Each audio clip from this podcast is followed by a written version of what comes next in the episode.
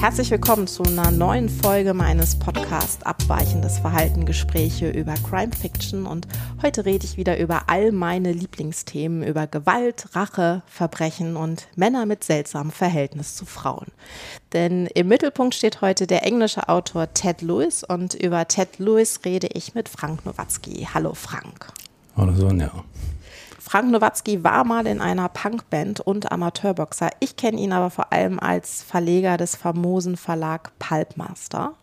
Und dort ist vor gar nicht so langer Zeit eine Neuübersetzung von Ted Lewis Kriminalroman Schwere Körperverletzung erschienen, und zwar 2020. Genau. Und tatsächlich aber begleitet dich Ted Lewis ja schon viel länger. Wann bist du denn zum ersten Mal auf ihn gestoßen?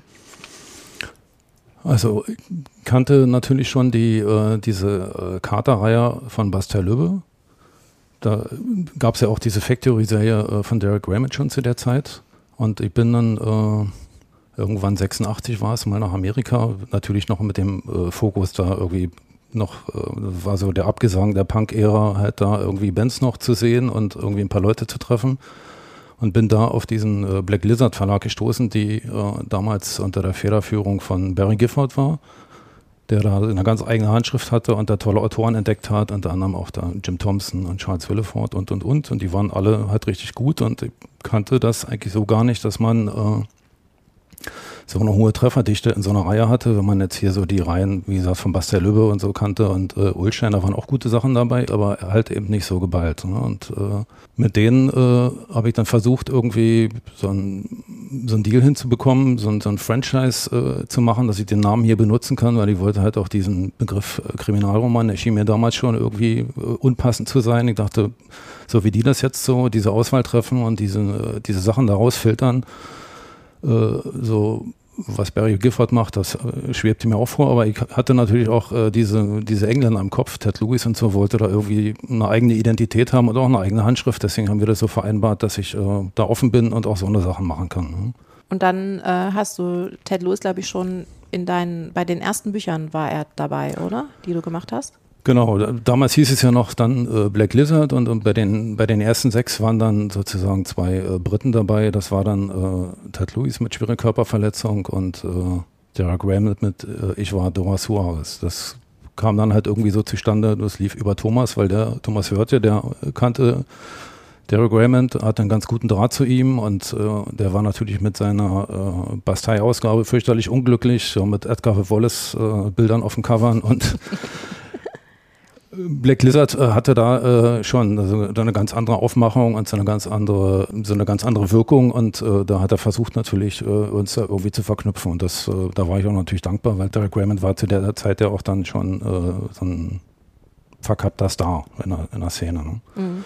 Und das hat dann halt auch mit Ted Lewis mit schwerer Körperverletzung, der ja auch einer so, wie er mittlerweile heute bezeichnet wird, als Vater des Brit Noir ganz gut zusammen mir passt. Und als ich ihn dann äh, auch, äh, also Derek Raymond kennengelernt habe, dann 1990 äh, zur Buchmesse, haben wir ihn eingeladen und dann wollte er unbedingt nach Berlin kommen. Das war dann 91 haben wir auch darüber gesprochen und der hat sich dann auch bereit erklärt, da ein Vorwort zuzuschreiben zu dieser Ausgabe und äh, da habe ich dann aber auch gemerkt, dass er so viel natürlich auch nicht äh, über äh, Ted Lewis wusste, außer dass er ihn getroffen hatte und ihn verehrt hat und äh, dass der, äh, da war aber auch so ein bisschen der Mythos, wieso weiß der Typ das? Hat er irgendwie eine Nähe zu irgendwie Kriminellen gehabt? Wieso kann der so authentisch schreiben und das so alles so rüberbringen? Also meine Vorstellung äh, von Ted Lewis, dass da irgendwie so eine Nähe zu, äh, zu so einer kriminellen Biografie oder zu kriminellen äh, Machenschaften bestehen muss, sonst kann man sowas nicht schreiben, hat äh, Derek Raymond damals äh, wahrscheinlich auch gehabt. Das hat er ebenfalls so in diesem Vorwort formuliert.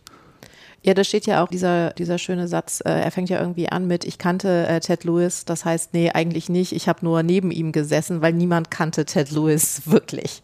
Und ich, ich glaube auch, dass es da, ich bin ja bei so biografischen Lesarten immer ein bisschen vorsichtig, aber ich finde schon auch bei Ted Lewis, dass es immer so diese wiederkehrenden Motive einfach auch gibt. Und das ist ja auch also es ist schon die Frage, warum sind denn ähm, die Gangster immer im Geschäft mit Pornografie zum Beispiel? Also da hat man ja schon auch das Gefühl, er hatte da irgendwie Einblicke in die in das Gangstertum. Im äh, Nachhinein, äh, nachdem man dann äh, die Biografie kannte von Nick Triplow, der die ganze äh, Geschichte ja so ein bisschen aufgearbeitet hat, oder hier in Deutschland äh, hat sich ja Hans Schmid äh, sehr danach mit Ted Lewis beschäftigt, weiß man, dass es natürlich so ein Bandenwesen in England gab, also zehn Jahre nachdem GBH geschrieben wurde. Da gab es ja die Richardson-Bande und die Craze, die genau halt in diesen Metier äh, Glücksspiel, Pornografie, Prostitution sich äh, umgetrieben haben und sich den Markt da so ein bisschen aufgeteilt haben. Und als die dann äh, verurteilt wurden, wurden die, äh, sind die Prozesse, also bei den äh, Schwurgerichtsverhandlungen äh, als Folterprozesse in die britische Geschichte eingegangen. Also sowas, was man aus der Boulevardpresse kennt. Ted Lewis benutzt ja da, wenn er seine äh, äh, Foltersituation beschreibt, nur so ein paar Stichworte. Da geht er gar nicht ins Detail ein. Der spricht von Wassereimer und Elektrokabel, Genitalien und bei äh, den, den Lesern der Boulevardpresse springen natürlich da gleich äh, Bilder von Foltereien so von allen möglichen Militärdiktaturen an und so funktionieren dann diese Geschichten. Aber mhm. eigentlich sagt er selber gar nichts darüber. Aber ich nehme an, dass äh, diese, dass er viel aus diesen Prozessen einfach gelernt hat. Mhm. Also die äh, es kam so ein bisschen bei den Prozessen raus, dass die äh, Banden im Prinzip so wie äh, Wirtschaftsunternehmen fungieren und die äh, Geschäftsbereiche sind einfach Glücksspiel, Prostitution und, äh, und Pornografie und äh, die Wörter, die sie benutzt haben, waren dann halt einfach Kollegen, Kunden, Auftraggeber, Transaktionen und das war dann schon äh, für die Öffentlichkeit ziemlich verwirrend und ich glaube, da hat Ted Lewis äh, das Futter bekommt für seine Romane. Und deswegen klingen die einfach so authentisch. Und später, als er in London dann äh, tätig war, ich glaube, er war dann auch irgendwie äh, bei dem Beatles-Film äh, Yellow Submarine beteiligt, hat er sich in irgendwelchen Kneipen rumgetrieben, hat Leute kennengelernt, die dann äh, auch mit, mit Schutzgeld zu tun hatten und hat da deren Sprache einfach äh, gelernt und, und übernommen. Mhm. Ja, ganz kurz ähm, würde ich noch ein paar so Eckdaten äh, zu Ted Lewis Leben äh, noch sagen für Zuhörer und Zuhörerinnen, die ihn nicht so gut kennen. Er wurde 1940 in Manchester geboren und hatte ein wohl sehr schwieriges Verhältnis, insbesondere zu seinem Vater, ging dann eben zur Kunsthochschule und war dann Illustrator. Und sein erstes Buch ist 1965 erschienen aber hauptberuflich hat er eben als Illustrator für Zeichentrickfilme gearbeitet. Und äh, sein zweiter Roman war dann der, der ihn bekannt gemacht hat, beziehungsweise es hat ihn, der Film hat ihn bekannt gemacht. Das war Jack's Return Home, den wir heute eigentlich besser kennen als Get Carter, weil der Film mit äh, Michael Caine so heißt. Und der Film kam 71 raus, das Buch 70. Und ähm, wir reden aber etwas später auch noch über Get Carter, aber vor allem über ähm, GBH, das heißt zu Deutsch schwere Körperverletzung. Und das ist sein neunter und letzter Roman. Der erschien 1980 und Ted Lewis ist auch zwei Jahre später gestorben. Und das erste Mal ist ja ähm, die Übersetzung von schwere Körperverletzung 1990 erschienen. Mhm. Und jetzt gab es aber diese Neuübersetzung. Also warum?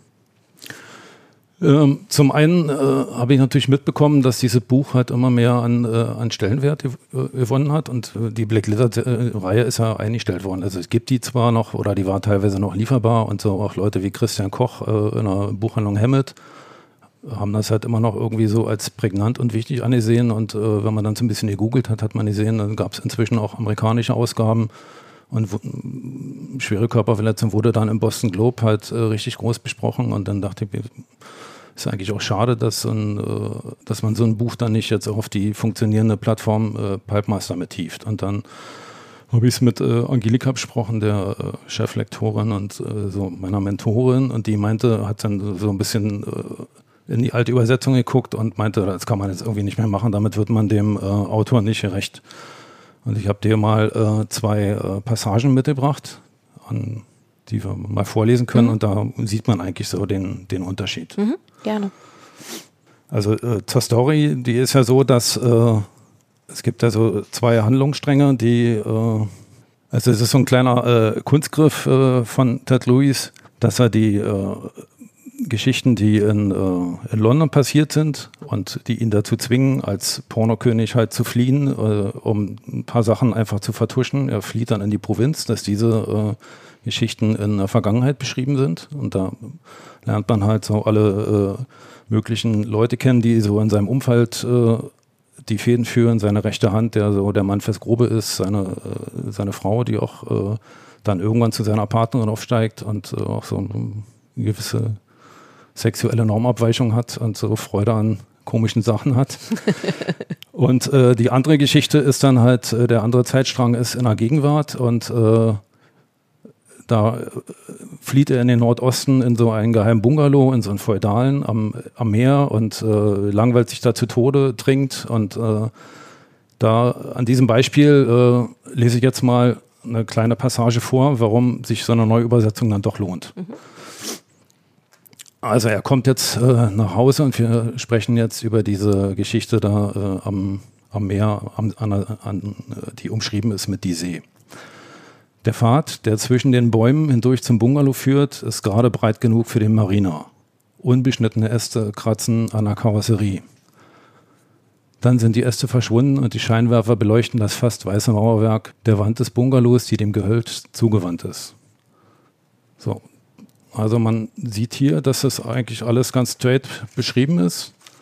Man muss sich halt die äh, 90er vorstellen. Da gab es halt Filme wie Natural Born Killers von Oliver Stone oder auch der erwähnte Barry äh, Gifford mit Wild at Heart. Alles war straightforward. Man wollte äh, ein bisschen provozieren und das ist einfach nur ganz klar beschrieben. Er fährt nach Hause äh, zu seinem Bungalow, wo er sich halt versteckt. Und jetzt äh, kommt äh, der, der echte Ted Lewis.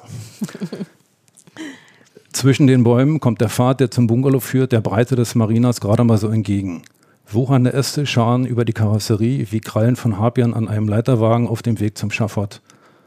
Dann sind die Äste verschwunden und die Scheinwerfer erfassen das nahezu nackte Mauerwerk der Seite des Bungalows, die dem Zugang vom Wäldchen aus zugewandt ist.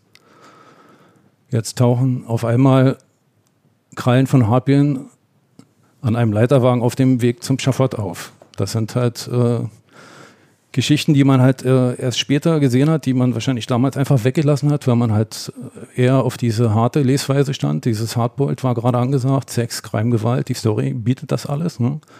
Und jetzt äh, hat man halt so diese kleinen literarischen Falltüren, dass Ted Lewis eigentlich schon in den Nebensätzen äh, diesem George Fowler, diesem äh, Pornokönig, halt äh, darlegt, dass er eigentlich schon genau weiß, äh, was wahrscheinlich mit ihm passieren wird. Und davon steckt das, äh, ist das Buch eigentlich voll. Aber damals im, in einer anderen Lesart als Hardboiled oder als Sex- und Crime-Thriller hat man so eine Sachen einfach weggelassen. Ne? Und das hat auch funktioniert. Ja, aber es ist echt erstaunlich, weil das ist ja wirklich ganz anders. Also es ist ja wirklich ein, äh, also ein ganz anderer Ton, der da auch äh, vorherrscht. Und äh, es ist viel bildreicher, die neue Übersetzung. Genau. Also plus halt dieses ähm, sehr, also dieser sehr dezente Hinweis mit dem Schafott. genau. Und ähm, du sagst, das ist zwei Beispiele? Nee, das war das jetzt. Okay, das, das, das eine, das. Äh, einfach die, so dieser Hinweis, dass da äh, er auch in die, in die äh, große literarische Kiste greift und mhm. äh, diese griechische Mythologie bemüht, einfach in so einem Nebensatz und den Weg zum Schafott. Äh, und darauf eigentlich dem, es ist ja Noir im Prinzip, ne, dem Leser wird eigentlich schon unterbewusst klar, dass das alles nicht gut ausgehen wird. Ja. Aber das hat man, äh, wie gesagt, äh, 1990 äh, einfach weggelassen, weil es entweder auch äh, kompliziert zu recherchieren war oder weil die Sätze halt so hart und äh, schlank halt auch schon gut klangen. Ne? Ja, schon auch, aber so klingen sie, ich finde, so klingen mhm. sie jetzt besser und so wird auch klar, was ihn halt von anderen Autoren unterscheidet. Genau, das wird ihm auch einfach gerechter, weil er sich wahrscheinlich so äh, gar nicht gesehen hat, sondern er hat sich ja schon so als kompletter Autor gesehen und äh, das sind, dieses ganze Buch ist ja voll von so einer Anspielung und er hat ja auch Filmreferenzen und äh, alle möglichen Geschichten da drin. Ne? Ja, genau. Das ist ja, ähm, also ich, ich würde, bevor wir auf die ganzen Anspielungen kommen, tatsächlich nochmal mhm. auf diese beiden Handlungsstränge ähm, zu sprechen kommen, weil das ist ja, sind ja wirklich immer kurze Passagen übertitelt mit einmal ähm, Der Rauch, das sind die Passagen, die in London spielen. Und ähm, in Get Carter ähm, hat er ja auch schon London mit, ähm, mit rauchige Stadt oder irgendwie sowas beschrieben und dann halt die See, die am, im Nordosten mhm. besteht. Und diese beiden ähm, diese beiden Zeitebenen machen eben diese beiden Handlungsstränge aus, die sich immer wieder zueinander auch ähm, verhalten. Also die ungemein, man, man erfährt schon irgendwie auch immer wieder ein bisschen mehr, aber es sind auch so unterschiedliche ähm, Erzählpositionen, sodass da wirklich wie so ein Sog äh, entsteht, durch die man, durch die sich diese Geschichte entfaltet. Genau, die äh, beiden Handlungsstränge, die sind ja zeitlich voneinander getrennt, aber im Prinzip äh, kommentieren und ergänzen die sich gegenseitig und treiben so die äh, Handlung voran, weil man ja auch immer aus beiden andere Sachen entfährt. Einmal dann wieder zurück, was ist in der Vergangenheit eigentlich äh, passiert. Das wird eigentlich nicht vorausgesetzt, sondern das erfährt man erst so, weil er darüber nachdenkt dann in, in der Gegenwart und äh, dass diese, äh, zum Beispiel diese Kapitel der Rauch, äh, The Smoke betitelt sind, ist dann auch wieder so ein literarischer Kunstgriff, weil ja London dafür bekannt war, durch seinen Smoke. Äh, alle Leute haben mit Kohle geheizt und äh, nach dem Zweiten Weltkrieg kam noch der Personenverkehr mit Verbrennungsmotoren dazu und irgendwann in den 50er Jahren gab es ja da diese Katastrophe, dass man nicht mal mehr einen Meter gucken konnte. Und äh, seitdem wusste natürlich jeder Engländer, was Smoke bedeutet. Das war dann halt London. Ne? Mhm. Ja, und äh, was ich auch interessant finde, ist, dass diese in, in den Teilen, die in London spielen, sieht es so aus, als hätte, ähm, hätte äh, Fowler noch die Kontrolle. Also er, er hat ja dieses Porno-Unternehmen und ähm, er erfährt, dass ähm, einige, das ist ja, das ist äh, dieses Geschäftsmäßige, das wird ja auch erklärt, wie das aufgebaut ist. Also er hat ja so ein ganzes Vertriebnetz mit ähm, vier Regionalleiter, die dann wieder andere haben, die diese Bilder äh, und diese Filme vertreiben, denn Pornografie war da noch illegal ähm, in, in England. Und ähm, er hat halt festgestellt, irgendwo wird Geld abgeschöpft. Und zwar mehr als das, was sie sowieso schon einkalkuliert haben, dass es abgeschöpft wird. Und dann beginnt Fowler mit so einer Säuberungsaktion, weil er herausfinden will, wer ihn hintergeht. Und es wirkt so, als hätte er in diesem London-Handlungsstrang noch die Kontrolle. Ähm, aber in, den, in der See, also in diesen Handlungssträngen über die See, merkt man halt schon, dass er so die Kontrolle ja tatsächlich verloren hat. Er driftet da so ein bisschen umher durch diesen Ort und da ist ja auch nichts. Also es ist, äh, es ist Winter, es ist absolute Nebensaison, da sind ein paar ja, abgerissene Menschen und schäbige Gebäude und das war's. Das, das hat auch so eine, so eine verlassen, so ein verlassenes Seebad, äh, hat auch natürlich so eine, äh, so, so, einen gewissen depressiven Charakter und dazu äh, ist er ja ständig, auf jeder Seite trinkt er irgendwie Whisky oder hängt in irgendwelchen überdimensionalen Bars ab, wo er die Einheimischen alle schon kennt und auch diese, äh, diese Seestadt hat natürlich irgendwie so, äh, das ist wieder wie, wie so eine Referenz auf so eine äh, Westernstadt in, mhm. Äh, in 12 Uhr mittags, nur dass da halt keine Guten sind, äh, sondern äh, er weiß halt einfach nicht, was ist ihm in London widerfahren, äh, wer äh, hat irgendwelche Fäden gezogen und äh, er zweifelt natürlich auch nicht an sich, weil er natürlich denkt, er hat alles richtig gemacht, er hat, äh, selbst wenn Leute bestraft werden und äh, er hat äh, Informationen erfahren, dann äh, werden die ja trotzdem weiter gefoltert. Also es ist schon äh, irgendwie äh, Hanebüchen, das ganze System. Ne? Äh, ja, definitiv. Das ist, finde ich, auch so ein bisschen dieses Kunststück von diesen, von diesen beiden Zeitebenen, dass man, man hat das Gefühl, er hat in London die Kontrolle und äh, in, dem, in dem Seebad nicht mehr. Tatsächlich aber, wenn man sich mal genau äh, anschaut, beginnt er halt schon in London äh, die Kontrolle zu verlieren, weil er ja auch, das ist dann die besondere Beziehung, die er zu seiner Frau Jean hat. Die beiden werden halt erregt von Gewalt. Und sie ist dann ja auch bei den Folterungen mit dabei. Und da fragt man sich ja schon bei der ähm, allerersten Szene, wo dann man halt erfährt, einmal Strom und den Rest soll man sich sozusagen denken. Da ist sie ja auch dabei und selbst da hatte ich schon das erste Mal so ein bisschen den Gedanken, okay, machen sie jetzt auch nur weiter, weil das ihnen so ein bisschen den Kick äh, gibt in, in ihrer Beziehung. Sind, sind sie haben ja direkt danach auch Sex miteinander. Naja, aber es ist wahrscheinlich ja auch, äh, wenn man sich jetzt wieder an diese äh, Prozesse zurückerinnert, äh, die Crays und die, und die Richardsons, äh, ist es ja wahrscheinlich auch äh, einfach so gewesen, dass die Banden so miteinander umgegangen sind und so ihre äh, Gesch Geschäftspartner oder Denunzianten dann eben ausgeschaltet haben. Ne? Ja. Und dann so eine Szene daraus zu entwickeln, ist dann natürlich relativ äh, konsequent. Ne? Also die Szene ist ja so irgendwie, da sind äh, vier Leute, es gibt Drinks, äh, drei haben Spaß und einer nicht. Ne? ja, das ist eine äh, ja, sehr prägnante Beschreibung. Und tatsächlich hat man ja diese, bei diesen, mit diesen beiden Zeitebenen auch noch so Motive irgendwie verbunden, finde ich, die so gegeneinander gestellt werden. Also in, London passiert ganz viel an so äußerer Handlung und die See ist aber mehr, da sind wir mehr bei ihm in seinem Innenleben und er trinkt schon in London sehr viel. Aber wie du auch schon gesagt hast, sobald er dann in diesem, ich sag jetzt mal, Seebad ist, säuft er ja wirklich nur noch. Und ähm, hat, also man merkt auch, dass er Alkoholiker ist. Und ähm, man merkt auch, dass er so zunehmend dem Wahnsinn verfällt. Das ist zumindest der Eindruck, den man hat. Man weiß es nicht, ist er tatsächlich paranoid, weil er musste sich ja dahin zurückziehen, ähm, weil er, ähm, also er musste sich in Sicherheit bringen, weil halt die Ereignisse in London eskaliert sind. Und wir wissen auch, Jean ist tot. Wir wissen, sie ist ähm, ihr ist was Schreckliches zugestoßen. Was genau, das erfährt man dann tatsächlich auch erst am Ende. Ich fand es auch ähm, sehr spannend, weil Genre geschult, ich natürlich die ganze Zeit auch die Möglichkeit in Betracht gezogen habe, dass Jean ihn verraten hat, dass sie diejenige ist, die da was abgreift. Und man erfährt dann am Ende, was mit ihr passiert ist. Und dadurch hast du auch noch diesen, diesen Gegensatz zwischen dem George Fowler in, einer, in London noch in einer glücklichen Beziehung und dann aber da im Seebad ist er einsam und verlassen und wird von seiner Vergangenheit heimgeholt. Und da finde ich eben auch diese Verweise auf die so viele popkulturelle äh, Phänomene. Eins äh, von meinem Lieblingshinweis, aber vielleicht liegt es auch nur daran, dass ich es entschlüsselt habe und es auch nicht wirklich popkulturell ist, dass er ja äh, ganz am Anfang äh, in der Zeitung liest, dass die äh, Spurs absteigen werden und ich dann wusste, ja, das ist 1977 und damit die ah, Handlung okay. Äh, in der Zeit verorten konnte. Aber ansonsten gibt es dann noch diese, ja, diesen Filmhinweis oder diese Hinweise auf Filme. Also die Westernstadt ist dann sicherlich High Noon, aber er genau. steht auf auf der falschen Seite. Was gibt es noch? Na, es gibt, George Fowler hat ja äh, ein Poster oder ein Plakat von Alan Jones, diesem berühmten britischen äh, Popkünstler, der äh, viele Skandale äh, äh, erzeugt hat. Er hat also Frauen als äh, Tische abgebildet und das alles so ziemlich schick und extravagant. Er selber wollte wahrscheinlich damit halt einfach nur so diese sexuelle Befreiung ausdrücken und dass sich die Mode einfach verändert hat, dass halt bestimmte Fertiggeschichten wie PVC und Leder äh, jetzt einfach so den Weg in die Modehäuser gefunden haben und äh, jeder, der was auf sich hält, wie natürlich auch so ein Emporkömmling wie George Fowler, hat dann natürlich so einen Alan Jones. Ne? Mhm. Und äh, alle aus der Zeit, Polanski oder Günter Sachs, haben äh, die Bilder dann halt auch zu äh, enormen Preisen ersteigert.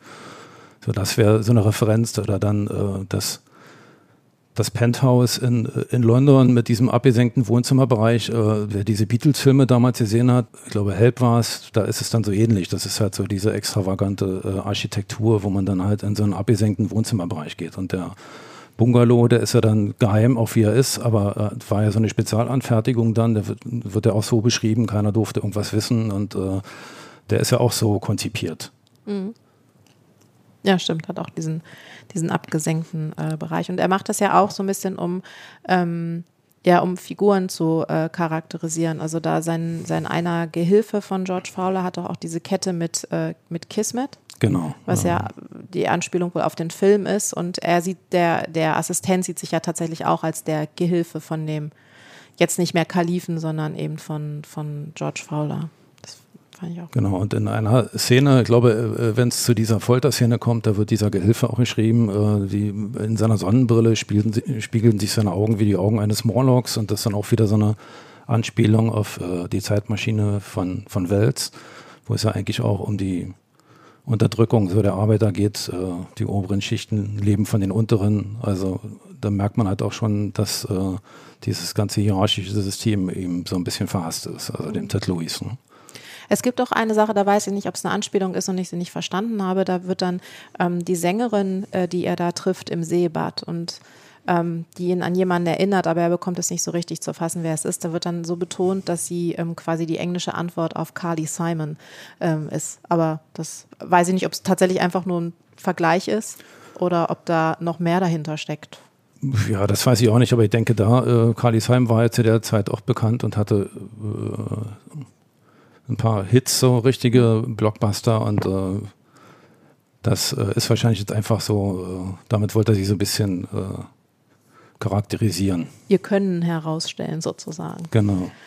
Äh, was aber, was wir vielleicht auch sagen äh, sollten, ist, dass man diese ganzen Anspielungen, man muss die überhaupt nicht verstehen, äh, um diesen Roman lesen zu können. Das ist einfach nur, dass die ähm, noch so zusätzliche Interpretationsmöglichkeiten einfach eröffnen oder eben wie am, am, dieses Beispiel mit, wenn er diese Stadt an der See mit äh, einer Westernstadt ähm, vergleicht und man an High Noon denkt, man natürlich auch einfach in dem Moment nur schon weiß, was noch kommen wird. Aber es, der, der, das Buch an sich funktioniert auch wunderbar, ohne irgendeine von diesen Anspielungen verstehen zu können.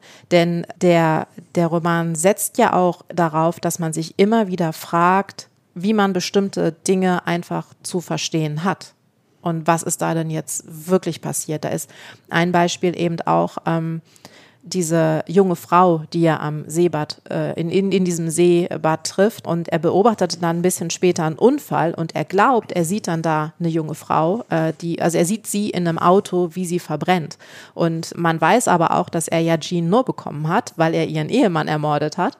Ähm, und bei diesem Unfall ist auch eine junge Frau ums Leben gekommen. Und da wird dann so ein ich glaube, das, das kann man sagen, also wird dann so suggeriert, es sei ein und dieselbe Person, aber kann es ja nicht wirklich sein. Und so gibt es ganz viele, ganz viele Möglichkeiten, sich zu fragen, okay, wie steht das jetzt hier alles in, miteinander zu, in Beziehung und was hat das zu bedeuten?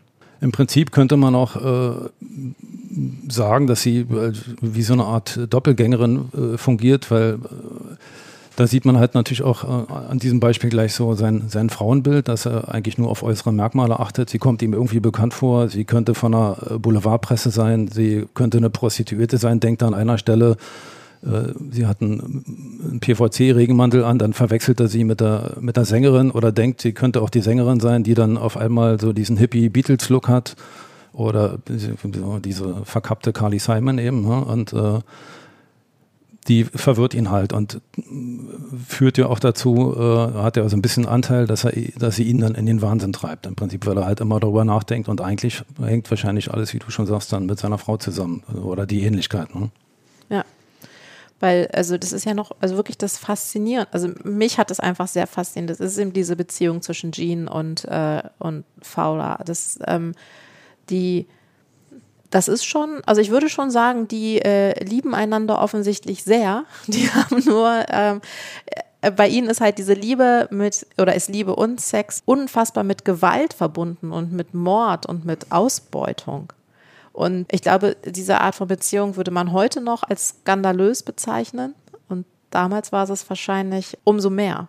Ja, wobei, wo man das nicht weiß. Also er beschreibt ja da äh, in diesem Buch Leute, äh, mit denen kann man sich ja überhaupt nicht identifizieren. Also weder mit dem einen noch mit dem anderen. Und die anderen sind halt äh, für George Fowler alles Loser und äh, die haben es halt nicht geschafft. Und äh, er ist halt derjenige, der die Strippen zieht. Und, und er findet jetzt äh, eine Partnerin, die seinen Traum ja im Prinzip mitlebt. Und äh, man sieht halt, dass Gewalt, Sex und Geschäft sind überhaupt nicht mehr voneinander zu trennen. Das vermischt sich alles. Und äh, ob das jetzt, äh, also man kann sich vorstellen, dass es so eine Leute gegeben haben muss, wenn man die Prozesse mit den Crays und den Richardsons verfolgt, aber ob das jetzt natürlich äh, für die äh, so reine Hausmannskost ist, wage ich jetzt mal zu bezweifeln.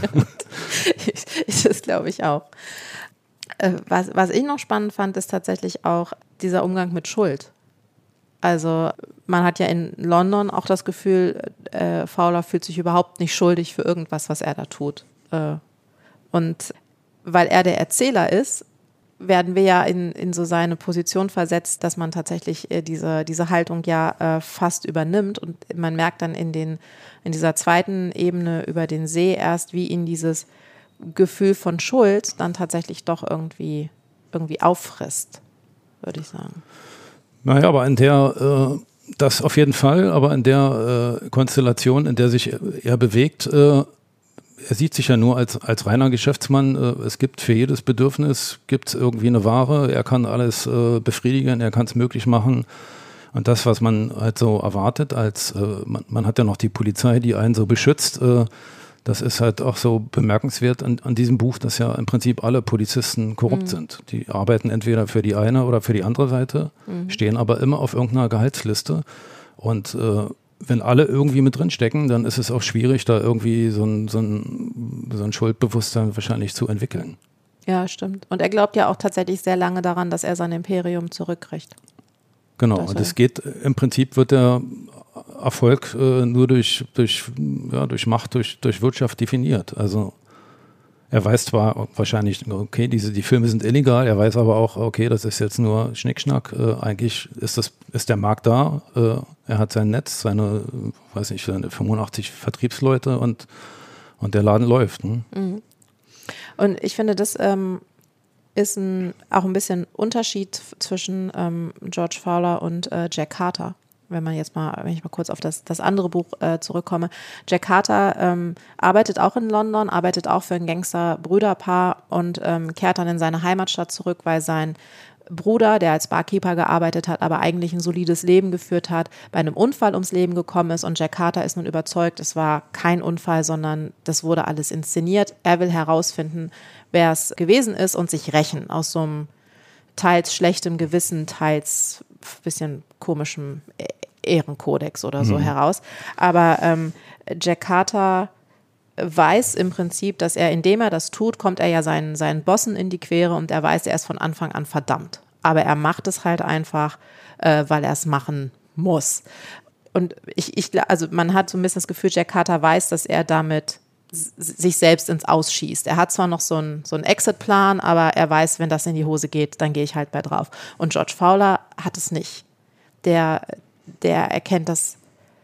Also ich glaube wirklich, bis erst ganz am Schluss erkennt er, dass er, dass er da nicht rauskommt. Das auf jeden Fall, aber wir haben ja an diesem kleinen Übersetzungsbeispiel gesehen, dass da äh, von Ted Lewis diese Sachen eigentlich schon angelegt sind und mhm. die sind, die äh, treten an, an vielen Stellen zutage. Also eigentlich ist äh, der Weg schon, schon, schon vorgeführt. Ne? Also und äh, der Unterschied hier ist natürlich, äh, wahrscheinlich hat dieser Jack Carter mehr die, äh, die Rolle des Handlangers, der, der, Mann fürs Grobe und hier äh, in diesem Fall George Fowler, da ist er eigentlich der Pornomacher, der, der Produzent, der ganz oben an der, äh, im Syndikat steht. Ne? Mhm, das stimmt auch. Ich würde noch mal kurz bei äh, Get Carter bleiben. Mhm. Wie, wie, also, wie stehst du zu dem Buch? Wie findest du das?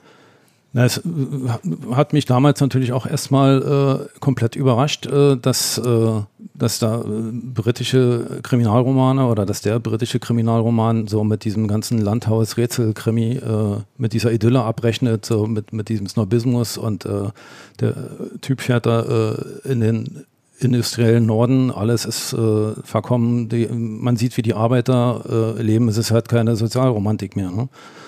Das hat einfach so mit diesem, mit dieser englischen Vorstand, äh, Vorstellung abgerechnet, so knallhart. Und äh, wie du auch schon beschrieben hast, äh, man, man, weiß auch von Anfang an schon, dass das wahrscheinlich kein gutes Ende nehmen wird. Der Typ fährt da einfach hin, mit welchem äh, Kodex jetzt auch immer und das war für, für, für, britische Literatur schon so, so ein ziemlicher Booms. Ja, und auch, weil auch hier wird auch wirklich nichts idealisiert. Also weder die Welt des Verbrechens noch die Welt des Nichtverbrechens, weil das ist ja auch wieder so eine deprimierende Stadt. Also es ist eine Industriestadt. Es ist halt auch klar, dass sie irgendwie im, im Nordosten ähm, hm. ist und ähm, dass äh, selbst die Menschen, die da nicht in, äh, in, in Verbrechen verstrickt sind, haben ja ein relativ ja, langweiliges Leben, wo sie halt arbeiten und sich ansonsten offensichtlich im Pub besaufen und seltsame Sängerin Hm. Und äh, was, was da eben irgendwie auch schon ist, ist ja, dass, dass Gangsterbanden auch da schon Wirtschaftsunternehmen sind.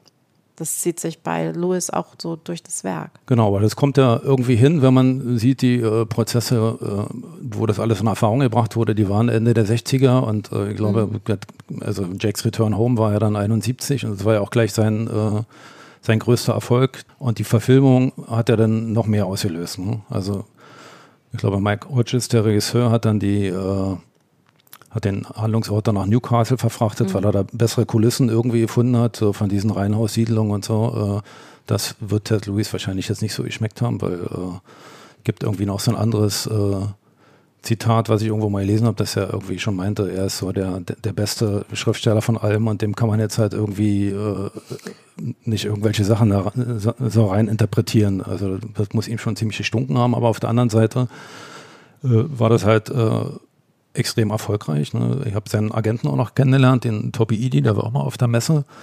Und da ist schon richtig Geld geflossen, dann auch für die Verfilmung und äh, Optionen. Und das hat natürlich dann äh, seinen äh, seine Ansprüche wahrscheinlich erhoben. Er hat dann geheiratet, Familie, Haus. Äh, finanziell wurde es dann immer aufwendiger, sein Leben äh, zu finanzieren. Die Rechnung kam rein und dann irgendwann mit den Nachfolgebüchern hat es dann halt nicht mehr so geklappt. Er hat halt äh, mehrere, mehrere Sachen probiert und musste aber dann halt immer wieder zu diesem Kater zurück, weil mhm. die Verlage natürlich wollten, äh, Ted Lewis, okay, dann schreib einen neuen Kater, dann kriegst du wieder Kohle.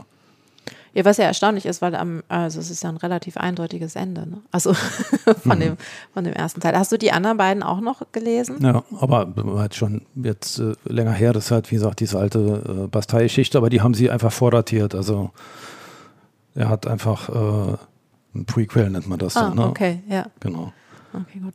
Also zu der Verlagerung des Handlungsorts, ich, also ich war auch ein bisschen, bisschen ähm, irritiert am Anfang, als dann klar war, es ist Newcastle, aber ich finde von den ähm, von diesen Außenaufnahmen, die dann ähm, Hodges auch in dem Film gefunden hat, gibt das schon diese Stimmung, äh, die Lewis in dem Buch beschreibt, wirklich gut wieder. Also diese Kopfsteinpflasterstraßen mit diesen roten Häusern und kleinen Häusern und dieses auch, es ist ja, es ist eine Industriestadt, es sind Arbeiterviertel, aber es hat ja auch so eine gewisse bedrückende Enge, wo halt die ja die ähm, sozialen Urteile auch schnell gefällt sind, wer jetzt äh, zu viel trinkt und zu viel Sex außerhalb der Ehe hat und so. Das mhm. finde ich, das hat er in dem Film schon, schon gut gemacht. Ja. Äh, Derek Raymond schreibt ja auch, er kannte ihn ja jetzt, wie gesagt, nicht richtig, ne, wie wir schon festgestellt haben, aber er sagt halt auch, da, äh, er, kannte halt den, den Norden, ob es jetzt Hull ist oder Manchester, äh, das ist jetzt wahrscheinlich alles das gleiche gewesen. Das ist halt der industrielle Norden und äh, der Süden hat sich halt auf äh, Kosten des, der Industrien da bereichert und die Arbeiter äh, haben da auf niedrigem Niveau gelebt und wurden dann halt noch von irgendwelchen Gangstern abkassiert, die da äh, die äh, Glücksspiel, Prostitution, Pornografie halt noch ein paar äh, extra Pfund damit gemacht haben. Und das ist ja auch das, was ich äh, bei beiden äh, Geschichten irgendwie interessant äh, finde. Im Prinzip hätten die sich ja einfach, wenn sich jeder auf seinen Wirtschaftsbereich oder seinen Verbrechensbereich, sage ich jetzt mal, konzentriert hätte, hätten die ja ganz gemütlich nebeneinander äh, koexistieren können. Aber da schlägt dann auch schon einfach der Kapitalismus voll rein, dass dann alle aber auch immer mehr wollen und immer noch ein Stück von dem Kuchen äh, des anderen haben wollen, anstatt zu sagen, also es gibt ja einen in Get Carter, der sagt, oh, ich konzentriere mich jetzt doch auf diese Automatengeschäfte und halte mich aus dem anderen raus. Aber das ist ja auch mehr so eine Finte. Aber es wäre ja relativ einfach für alle Beteiligten ein halbwegs friedvolles Leben zu führen, aber das funktioniert dann halt im Kapitalismus doch nicht.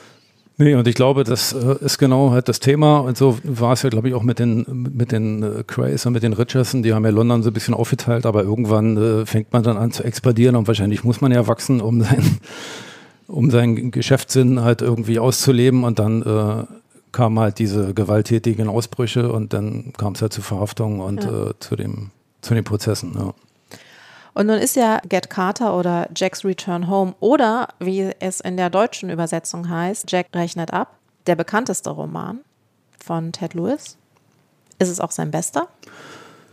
Also, wenn man jetzt nach Ted Lewis geht, dann kenne ich irgendein Interview, in dem er sagt hat, dass GBH sein bester ist, aber äh, am erfolgreichsten ist natürlich am Anfang seiner Karriere äh, Get Carter oder Jack's Return Home. Damit hat er am meisten äh, Kohle verdient und äh, GBH ist dann sozusagen äh, so der, der Abgesang. Da war er schon ziemlich fertig. Er ist ja, glaube ich, zwei Jahre später auch gestorben und äh, er hat äh, keine großen Vorschüsse bekommen. GBH wurde nicht mehr als Hardcover veröffentlicht und es war, glaube ich, allen äh, Beteiligten klar, die da so im Verlag halt arbeiten, dass das kein kommerzieller Erfolg wird. Und deswegen ist so ein Buch wahrscheinlich auch nicht interessant gewesen. Ne? Mhm. Und ich bin halt, wie gesagt, damals äh, drauf gestoßen.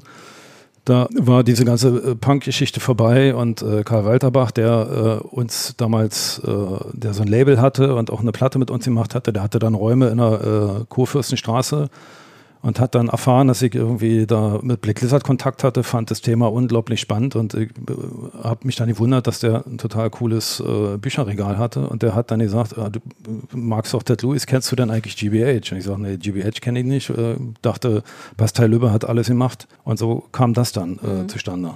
Und also würdest du sagen, es ist sein bester Roman? Auf jeden Fall. Ja. Also ich muss äh, dir auch nochmal ein Kompliment machen für dein abweichendes Verhalten, dass du halt den Fokus ja auch auf, äh, auf solche Texte legst, die dann schon so ein bisschen vergessen sind und die verschwinden ja auch äh, schnell in der Versenkung. Deswegen habe ich ja auch äh, ich war Dora Suarez und Ted Lewis jetzt wieder dann auch nochmal äh, in die, äh, ins neue Programm bei Master hieft, weil sowas geht halt natürlich schnell äh, in die Versenkung und dann spricht man da nicht mehr drüber, aber man sieht halt, man kriegt ja bei Neuerscheinungen, die werden besprochen, man denkt halt immer, die werden dann irgendwie wichtig und äh, man übersieht dann leicht, dass es mhm. ja eigentlich noch wichtigere Bücher gab. Ja. Ne, ich finde auch, es, ähm, wir haben uns ja im Vorfeld über, den, hier, über die Sendung unterhalten, worüber wir so reden wollen. Und du hattest ähm, mich auch auf ein Zitat von Hannes Hintermeier aus der FAZ hingewiesen, der ja auch geschrieben hat, dass wenn man sich GBH, also vielleicht sollte ich noch sagen, der Titel ist äh, eine Abkürzung für Grievous Bodily Harm, also schwere Körperverletzung. Das ist äh, im englischen Recht dann GBH. Aber der sagt ja, es ist ähm, Ted Lewis bester Roman und dem würde ich auch zustimmen. Ich finde, das sieht man tatsächlich auch schon an den beiden Hauptfiguren. Ähm, da ist auch Fowler einfach viel differenzierter. Ähm, er sagt aber auch, dass sich äh, viele Autoren, die sich im Noir-Genre tummeln, meiner ernsthaften Selbstüberprüfung äh, unterziehen müssten, weil äh, recht viel schwärzer geht es nicht. es ist, wenn man äh, sich den Roman betrachtet, wie der aufgebaut ist, wir haben ja schon über die Zeitebene gesprochen und äh, wie die Handlungsstränge sich gegenseitig äh, kommentieren und äh, dass man eigentlich überhaupt kein äh, Identifikationspotenzial mit irgendwelchen Figuren hat, ist es schon äh, sehr spannend, dass man dem Buch trotzdem folgt und dass es so gut gemacht ist mit allen Anspielungen, was da alles drinsteckt. Also wie gesagt, man, man kann es als Krimi lesen, man kann sagen, es ist ein schwarzer Gesellschaftsroman, es hat äh, Teile von, von, von diesem Nordosten, sind fast wie ein Regionalkrimi, aber ohne, dass da jetzt so dieser folkloristische Hintergrund ja. fehlt, sondern der, der benutzt ja nicht aus Show, sondern man weiß ja auch, dass Ted Lewis daherkam und genau dann darüber geschrieben hat, das, was er auch kennt. Also das ist schon äh, eine ziemliche Messlatte und das ist das wahrscheinlich, äh, was ich auch an diesem Zitat ganz gut finde, weil viele Leute reden ja äh, über dies und jenes und äh, finden den Roman toll und den Roman toll und äh, da, also meine Messlatte hängt halt viel höher. Also mhm. wenn man so ein Ding mal gelesen hat in jungen Jahren, ich weiß nicht, da war ich vielleicht 25 oder so, äh, das war so, damals so meine Bibel. Also mhm. das hat mich schon ziemlich beeindruckt und auch was danach kam, äh, da, das ist immer noch in meiner Top Ten. Das ist halt so der, der Unterschied. Ne? Ja, ich glaube auch, also ich, mich erinnerte das auch ein bisschen an Derek Raymond. Ich bin ja auch immer noch der Meinung, ähm, wenn man jemals ähm, Ich war Dora Suarez gelesen hat, dann sieht man ganz, ganz viele andere Kriminalromane ähm, mit anderen Augen, weil die beide die schreiben, bei, man hat bei beiden das Gefühl, das ist nicht, diese haben sich nicht hingesetzt und einen haben jetzt äh, sich entschieden, wir schreiben jetzt einen finsteren Kriminalroman, sondern da ist bei beiden so eine existenzielle Note dabei, die ist vielleicht bei Derek Raymond, weil es stilistisch ein bisschen anders ist, noch ein bisschen drängender als bei Ted Lewis. Aber auch ähm, bei Ted Lewis hat man das Gefühl, das ist halt seine Haltung gegenüber allem und gegenüber dem Leben, gegenüber der Literatur und das hat sowas, was wirklich so zutiefst schwarzes und das hört sich jetzt äh, an wie ganz schlimme äh, Romantisierung von äh, kaputten Typen, aber Ted Lewis war ein kaputter Typ. Das war ein schwerer Alkoholiker. Als er gestorben ist, wusste man nicht, hat er sich zu Tode gesoffen oder ist er an einer Diabetes gestorben, die er bekommen hat, weil er gesoffen hat. Und Derek Raymond ähm, hatte ja nun auch kein ja, hatte ja ein, ein ähnlich schwieriges Leben und auch äh, kaputtes Leben, würden wir jetzt äh, aus heutiger Sicht sagen.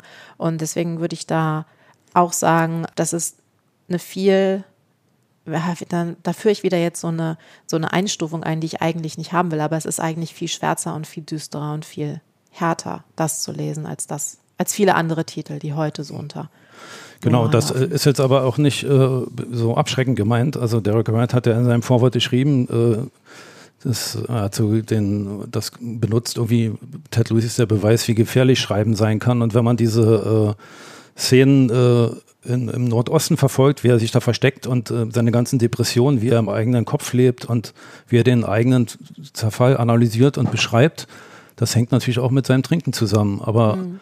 wenn man halt weiß, dass er irgendwie zwei Jahre später dann auch gestorben ist und äh, eigentlich seine, wahrscheinlich seine eigenen Erfahrungen halt in dieses Buch hat einfließen lassen, äh, ansonsten kommt man ja auf so eine, auf so eine Bilder gar nicht dann äh, ist das schon, das war schon ein ziemlich harter Tobak. Also als ich damals gemacht habe, war ich 25 und dachte, naja, der 42 ist ja das ist ja noch ein bisschen Zeit. Jetzt bin ich 58 und muss darüber nachdenken und denke, also der hat doch äh, ziemlich Vollgas gegeben. Mhm. Und äh, das hat natürlich Derek Raymond beeindruckt und äh, wie gesagt, 91 äh, war der hier in Berlin und wir haben ja auch länger äh, darüber gesprochen und äh, da war dann so seine äh, Factory-Geschichte vielleicht auch so ein bisschen durch. Da ist er dann äh, für Deadman Art Bright nochmal, wollte er zu Rotbuch wechseln, weil er einfach auch Kohle brauchte und dachte, da, da geht es jetzt noch mehr ab und jetzt, jetzt hat er ja so diesen Namen.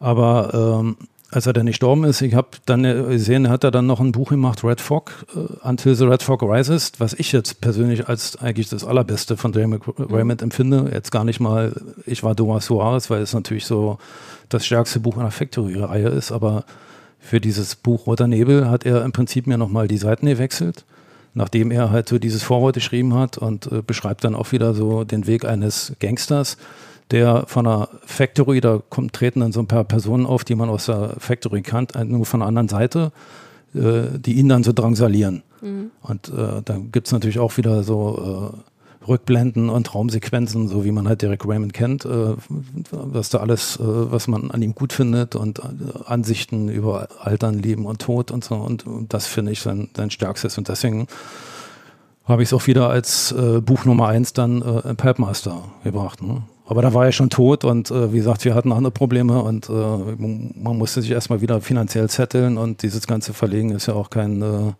kein Kinderspiel. Hm. Ja, das stimmt. Ich, eine Sache müssen wir jetzt natürlich zum, zum Ende hin noch klären. Du hast es am Anfang schon gesagt, äh, Ted Lewis wird immer so ein bisschen als der, der Godfather of British Noir äh, bezeichnet.